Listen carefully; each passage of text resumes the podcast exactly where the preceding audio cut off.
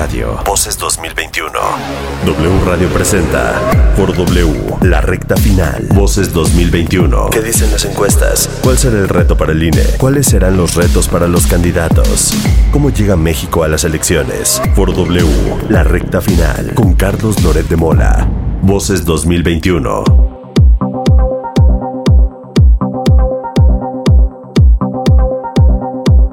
Este domingo en 8 son las elecciones en nuestro país, ha sido el tema de conversación y hoy estamos en una transmisión especial de W Radio, el foro W, la recta final, el poquito tramo que falta después de tanto ruido electoral, este que ha sido un sexenio hiperactivo por donde se le quiera ver y nos da muchísimo gusto recibirle hoy qué mejor manera de arrancar que entrevistando al maestro José Woldenberg. El maestro Woldenberg, usted lo recuerda, legendario presidente del Instituto Federal Electoral, el IFE, hoy INE. Maestro Woldenberg, qué gusto saludarle. Muy buenas noches, buenas tardes. Buenas tardes, Carlos, el gusto es mío. Impresentable del duende, no lo había yo saludado. ¿Cómo está usted? Tío Charlie, un placer saludarte. Apenas, apenas entré a esta transmisión porque estaba recibiendo el dinero que me están pagando por estar a estas horas de la tarde-noche, eh, pues aquí en este En el horario extra, mi duende. Oiga, hágale como si en la mañanera estuvieran dándole la bienvenida a este foro W. Eh, aquí estamos, eh, querido Charlie, para decirles que esto es como si fuera una vespertina, o sea, no una mañanera, pero una vespertina, porque pues yo me voy a meter en la elección, o sea que de todos modos es como si fuera mi programa, ¿no? De todos modos es como si fuera otra mañanera. Y quiero agradecer por la invitación a todos los que están conectados. Un fuerte abrazo. Qué bien, qué bárbaro. No, no me canso de escucharlo, como lo imito, lo hace igualito. Más debería usted presentar al maestro Woldenberg. Qué mejor manera de arrancar un foro sobre una elección en México que entrevistando al legendario expresidente del Instituto Nacional Electoral, el INE, el maestro José Woldenberg. Oye, le voy a pedir al duende que lo presente como si fuera el presidente para que se sienta usted, hombre, honra, apapachado, ¿no? O que no, no, vayan a decir hoy. Me siento bien así, no se preocupen. Maestro Waldemar, ¿cómo llegamos a esta elección? ¿Cómo llega el país en términos de polarización? Pero particularmente, ¿cómo llega esta disputa entre el presidente y el árbitro, entre el presidente y el INE? Creo que hay varias, eh, varias vertientes. Una, se ha repetido mucho y yo lo hago ahora es la elección más grande de la historia de México, no solamente por su padrón, sino por el número de cargos que se van a elegir. Y en ese sentido vale la pena subrayar que es una elección estratégica. Es la primera vez, por lo menos en muchas décadas, que vamos a una elección en medio de una pandemia, lo cual hace que la organización de la misma tenga grados de dificultad mucho mayores. Pero hay otros dos elementos que creo que nos deben de, preocupar. Uno es la violencia que se ha desatado en las, en las elecciones, eh, porque un número muy grande de candidatos han sido asesinados, otros han sido amenazados, y al, da la impresión que zonas muy importantes del país, pues eh, las bandas de delincuentes han avanzado de tal suerte que ya no solamente se contentan con hacer, digamos, sus, negocios, sino que tratan de impactar en el mundo de la representación. Y lo que tú señalabas, Carlos, creo que no se puede perder de vista. Esta es una elección, la primera que yo recuerdo de las que ha organizado el Instituto Federal Electoral o Instituto Nacional Electoral, en las que desde la presidencia de la República se ha desatado una campaña contra esta institución y contra algunos de sus consejeros, lo cual es muy preocupante porque en el pasado siempre hubo momentos de tensión entre el IFE INE y algunos de los, de los eh, partidos políticos, pero esto era hasta cierto punto natural.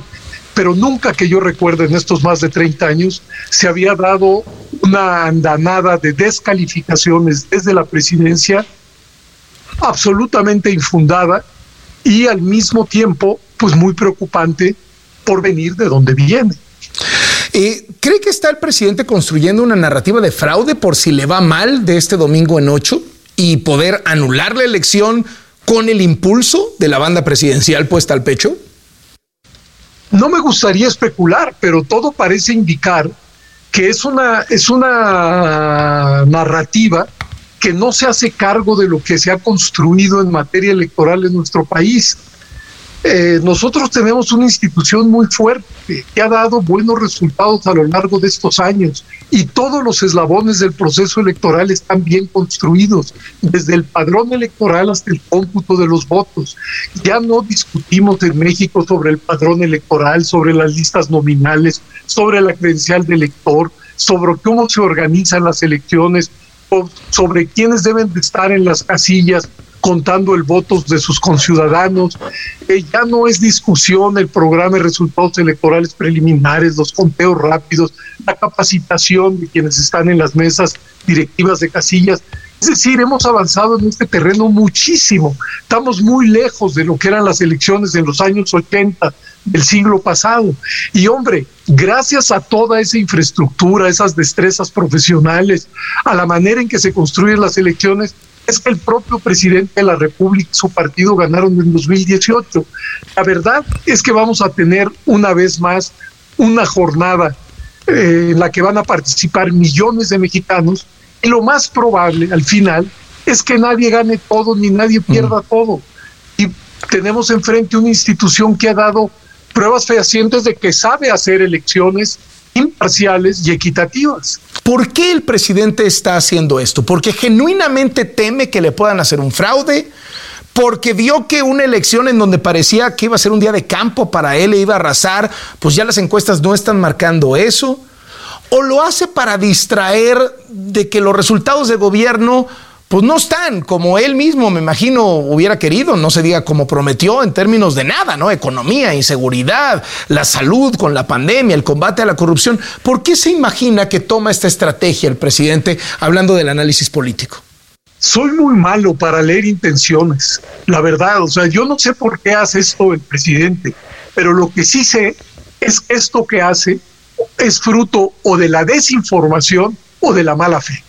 Es decir, porque o, es, o no le ha llegado la información de cómo se arman las elecciones en nuestro país, que son supervisadas por los propios partidos políticos, incluyendo el suyo y de los otros partidos coaligados, o porque aún sabiendo cómo se integra el padrón, quiénes van a estar en las casillas, cómo se van a contar los votos, él cree que en algo le beneficia estar inyectando la suspicacia y la duda en relación a las elecciones. Pero no quiero especular más, es decir, ¿por qué lo hace? No sé, pero que eso, sin duda alguna, es un foco de preocupación para todos, creo que lo es. Hombre, no nos el país nos está inaugurando en las elecciones. Yo digo, por lo menos desde los principios de los noventas hasta la fecha, hemos tenido elecciones federales y locales donde hemos visto cómo los humores públicos cambian y cómo las autoridades son capaces de recoger los votos sin ninguna presión, sin, sin ningún problema y darle causa a esos cambios que se dan en la opinión pública. ¿Siente que la oposición ha estado echada durante todo este primer tramo del sexenio de López Obrador? No, no, yo no diría tanto. Lo que pasa es que es una oposición disminuida, eso sí. Es decir, lo que les sucedió en el año 2018 fue algo muy fuerte. Sí, la mayoría de los mexicanos en la elección presidencial, pues votaron por el candidato Andrés Manuel López Obrador y este ganó de una manera contundente. Yo creo que eso les pegó muy fuerte. Creo que no se dieron cuenta o no asimilaron con suficiencia, porque así es la tradición del país, que cuando hay una elección presidencial casi borra a las otras elecciones, creo que no tomaron en cuenta que las elecciones para la Cámara de Diputados y para la Cámara de Senadores arrojaban otras cifras, otras cifras que nos demostraban que México seguía siendo un país plural. Porque, hombre, si de algo podemos estar seguros, ahora estamos a unos cuantos días de la elección, es que, insisto, gane quien gane, no va a ganar todo ni a perder todo. ¿Qué quiere decir esto? Vamos a tener otra vez una Cámara de Diputados plural. Estoy seguro que unos estados de la República los va a ganar Morena, pero otros estados de la República lo van a ganar otros partidos. Y ya no digamos las presidencias municipales. En las presidencias municipales va a haber triunfos de todos los partidos y vamos a tener congresos en los estados, en algunos sin mayoría de ningún partido y en otros con mayoría de A o mayoría de B o mayoría de C. Lo que vamos a volver a constatar, estoy casi seguro en estas elecciones, es que México no cabe en el manto de un solo partido, de una sola ideología y mucho menos de una sola voz. Porque todos sabemos que este es un país complejo, masivo, eh, diferenciado. ¿Cómo se imagina el día después a la elección? A partir del 7 de junio, ¿se imagina un presidente aceptando las victorias pero clamando fraude en las derrotas? ¿Se imagina luego a un López Obrador que se lance contra el Banco de México, contra el INE para capturarlo, contra la Suprema Corte? O sea, esta especie de López Obrador recargado postelectoral. son dos asuntos. En relación al primero, no voy a decir lo que me imagino, sino lo que me gustaría. El día 7 me gustaría que todas las fuerzas políticas del país, incluyendo al presidente de la República, reconocieran los resultados. Y ahí donde tengan alguna duda o alguna eh, eh, algún agravio fundado, que acudieran al Tribunal Electoral para resolver los diferendos que se puedan presentar en las elecciones. Este es en relación a la primera. En relación a la segunda, yo creo que eso dependerá mucho de cómo quede la composición de la Cámara de Diputados. Uno va a ser el escenario político si ningún partido político tiene mayoría absoluta en la Cámara de Diputados. Otro va a ser el escenario si algún partido político tiene mayoría absoluta, es decir, más del 50% más uno de los asientos. Y otro sería el escenario si algún partido, incluso coaligado, logran una mayoría calificada, es decir, más del 66% de los asientos en la Cámara de Diputados. De eso dependerá las posibilidades de muchos de las reformas que ha planteado el presidente. A mí, por supuesto, lo que me gustaría es una Cámara de Diputados equilibrada, donde las fuerzas políticas se vieran obligadas a hablar, a escucharse, a negociar, porque pues eh, la agenda que tiene México hacia el futuro es una agenda muy ambiciosa y muy complicada. Nuestros problemas son muy profundos y ojalá seamos capaces de reconstruir un circuito político para la deliberación y el acuerdo. Y un acicate para ello sería que ninguna de las fuerzas políticas por sí sola pudiera mandar. Pero esos son mis deseos. Seguramente los de otros son otros. Maestro Waller, le agradezco muchísimo estos minutos para W Radio. Un gustazo saludarle. Al revés, Carlos, qué gusto. Les deseo lo mejor y hasta pronto. Un abrazo fuerte. W Radio presenta por W la recta final con Carlos Loret de Mola. Voces 2021. Lorenzo Córdoba, presidente del INE, bienvenido a este Foro W. Muchísimas gracias por estar con nosotros. Muy buenas tardes. Hola Carlos, qué gusto estar contigo, con tu auditorio, te aprecio mucho el espacio. Gracias. Más allá de la cantidad de candidatos, de elecciones, de todos los niveles, ¿qué es organizar una elección bajo fuego presidencial? Bueno, es organizar una elección con sus complejidades, eh, tanto técnicas, el país es un país complejo, eh, pero también políticas. Eh, eh, y en este sentido, pues estamos viviendo una intensidad en la contienda política como pocas veces había ocurrido antes, incluyendo actores que pues en el pasado no necesariamente habían tan abiertamente pues, bajado al campo, digamos, de la discusión y del debate político. pero las reglas son las mismas, las hemos aplicado, las seguimos aplicando y desde ese punto de vista, pues el Instituto Nacional Electoral ahora lo que ha tenido que hacer es, eh, eh, además de lo que siempre ha venido haciendo para organizar una elección, pues ha sido actuar con mucha prudencia para no entrar en esta lógica de descalificaciones en la que algunos quieren involucrarlo, digamos. ¿O gana Morena o fue fraude? Pues va a ganar quien diga la ciudadanía. Así que ese dilema es un dilema democráticamente inaceptable. El INE va a hacer lo que siempre ha venido haciendo, Carlos, contar bien puntualmente los votos, generar las condiciones para la, una contienda equitativa, eh, equilibrada, conforme a los principios y a las eh, prohibiciones, las reglas que están en la ley, eh, con independencia de quien gane. Y lo que va a pasar, eso sí te lo aseguro, en la noche de la elección y en los días siguientes, como se forme, se vayan condensando, se vaya, vayan los, los cómputos vayan avanzando, será levantarle la mano a quien haya decidido la ciudadanía, sea quien sea, como ha venido ocurriendo, como pasó en el 18, en el 19, en el 20, en fin, para eso está el INE. Ustedes van a sacar resultados, han dicho, aproximadamente a las 11 de la noche de un muy robusto conteo rápido para las 15 gubernaturas, para la elección de Congreso.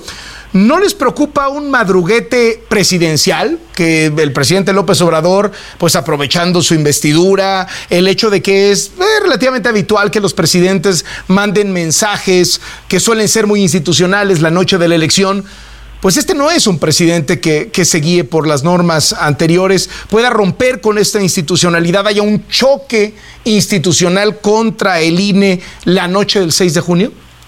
Bueno, yo espero que no, espero que todos los actores políticos, empezando por el titular del Ejecutivo y yendo a todos los titulares de los eh, eh, ejecutivos locales y demás, pues se comporten a la altura de, las circunstancias eh, y sobre todo refrenden su compromiso democrático. Afortunadamente, Carlos, desde las 8 de la noche hora del centro estará operando el programa de resultados electorales preliminares que le va a permitir a cualquier ciudadano y ciudadana a través del internet ver cómo van llegando poco a poco los resultados eh, que al, Instituto Nacional Electoral y va a poder compulsar literalmente acta por acta porque el PREP incluye las imágenes de todas y cada una de las actas de escrutinio y cómputo de cada casilla y eso le permite a cualquier ciudadano verificar que es un sistema pulcro, eh, auditado. Por cierto, en, los, en la próxima semana la UAM, la Universidad Autónoma Metropolitana, nos va a entregar la auditoría de este programa y esto va a significar que desde las 8 va a estar fluyendo información. Eh, por otro lado, creo que es importante señalar, Carlos, que a lo mejor si alguien decide, pues no, eh, digamos, querer adelantarse a la autoridad electoral, desde ahora es importante señalar que nadie, Nadie, ningún medio de comunicación, ningún gobierno va a tener información tan precisa, tan puntual como la va a tener el INE. Así que si el INE a las 11 de la noche, con los conteos rápidos que como señalaba, se van a realizar, los 15 conteos rápidos para las gubernaturas en disputa y que se darán a conocer en el ámbito local, pero los va a realizar el INE, y el conteo rápido para la Cámara de Diputados en donde se van a decir tres cosas, Carlos. Primero, los rangos de votación, es decir, las tendencias de cuál es la participación ciudadana. Segundo, las tendencias de votación para cada partido político. Y tercero, la estimación de cómo va a quedar distribuida la Cámara de Diputados con sus 500 legisladores, los 300 de mayoría relativa y los 200 de representación proporcional, es un ejercicio que nadie, hay que decirlo con todas las letras, nadie puede replicar. Así que cualquier información por parte de otros actores políticos no va a tener, y hay que decirlo desde ahora con claridad, la precisión que va a tener el ejercicio del conteo rápido que realice el Instituto Nacional Electoral. Lo demás es una cuestión de responsabilidad y compromiso democrático, y yo espero que los actores políticos todos estén a la altura de este reto histórico. ¿Está ya sobre la mesa la narrativa del fraude, la narrativa de la anulación de la elección? Bueno, hay quien ha querido construir la idea de que se están haciendo un fraude, lo cual es absolutamente falso.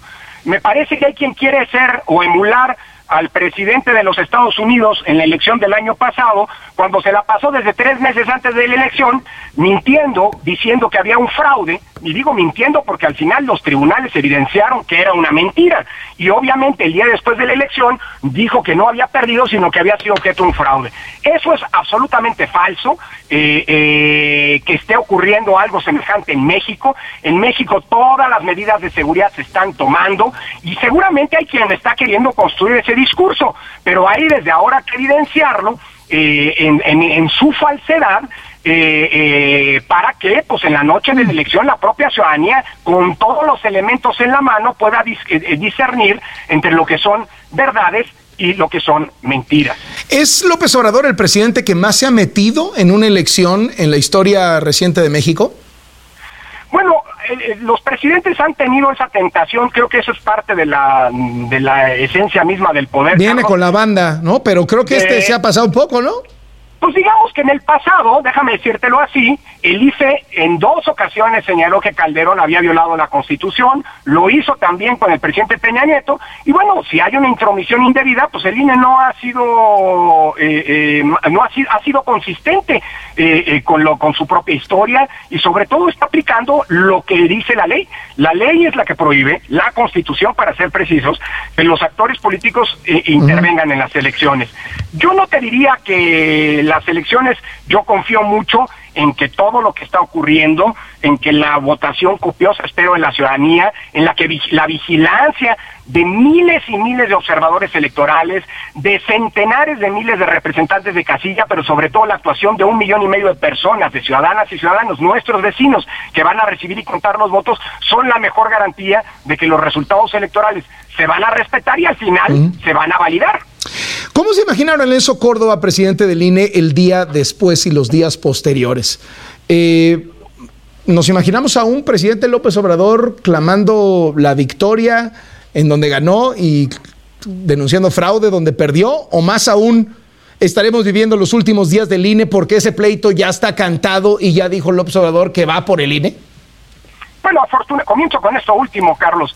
Yo creo que el INE, afortunadamente, tenemos INE para rato no porque de eso depende la voluntad política de alguna persona, de algún actor político, sino porque depende de la ciudadanía. Y ahí están las encuestas de, confianza pública. El INE es por mucho, Carlos, la institución pública más valorada eh, eh, y que mayor credibilidad tiene, hablado de las instituciones públicas civiles.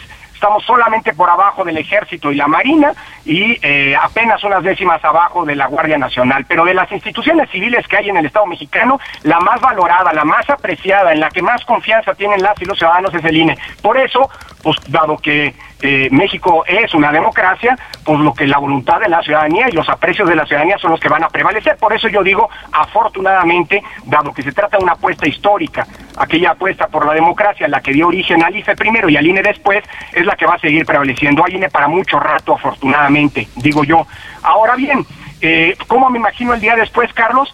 Pues me lo imagino con una gran responsabilidad política de los actores, de los distintos actores, permitiendo que todas las, eh, las eh, etapas del proceso electoral, no, no hablo solo las de la noche de elección cuando se den a conocer los resultados preliminares, sino incluso el cómputo de los votos a partir del miércoles siguiente de la elección, transcurra no solamente en paz, sino con respeto y deferencia a las reglas del juego por parte de todos los actores políticos. Y quien no esté de acuerdo, de una vez hay que decirlo, eh, hay causas institucionales todas las decisiones del INE se pueden impugnar ante el Tribunal Electoral y, es así como imagino el día después. Y bueno, y si eso no ocurre, pues el INE está listo también para eh, eh, pues, eh, salir a aclarar y defender lo que más importa en una elección, que es la voluntad de las y los ciudadanos. Y el INE está para proteger la voluntad de las y los ciudadanos emitida en las urnas el próximo 6 de junio. Muchas gracias, Lorenzo Córdoba, presidente del INE. Gracias y suerte. Gracias, Carlos. A ti un abrazo muy fuerte y gracias por esta oportunidad. En Foro W, el presidente del INE. Foro W. La recta final. Voces 2021. Toda la información de las elecciones en wradio.com.mx y todos los espacios informativos de W Radio. Continuamos. W Radio. Voces 2021. Vamos a escucharnos.